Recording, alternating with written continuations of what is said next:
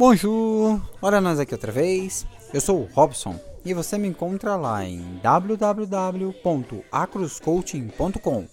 Não esqueça de fazer aquela visitinha, ela é muito importante para nós.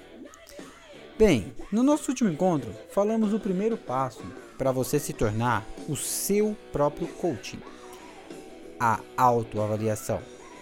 Hoje, nós vamos para o segundo passo, e o insight do dia é definir e focar nos seus objetivos. Uma pergunta que costumo fazer é: quais são os seus objetivos?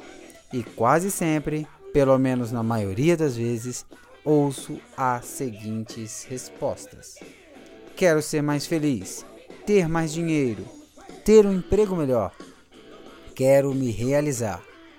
Então, vemos aí um pequeno probleminha são respostas muito subjetivas.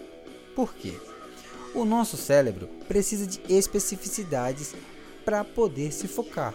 Assim, teremos uma maior assertividade nos nossos objetivos.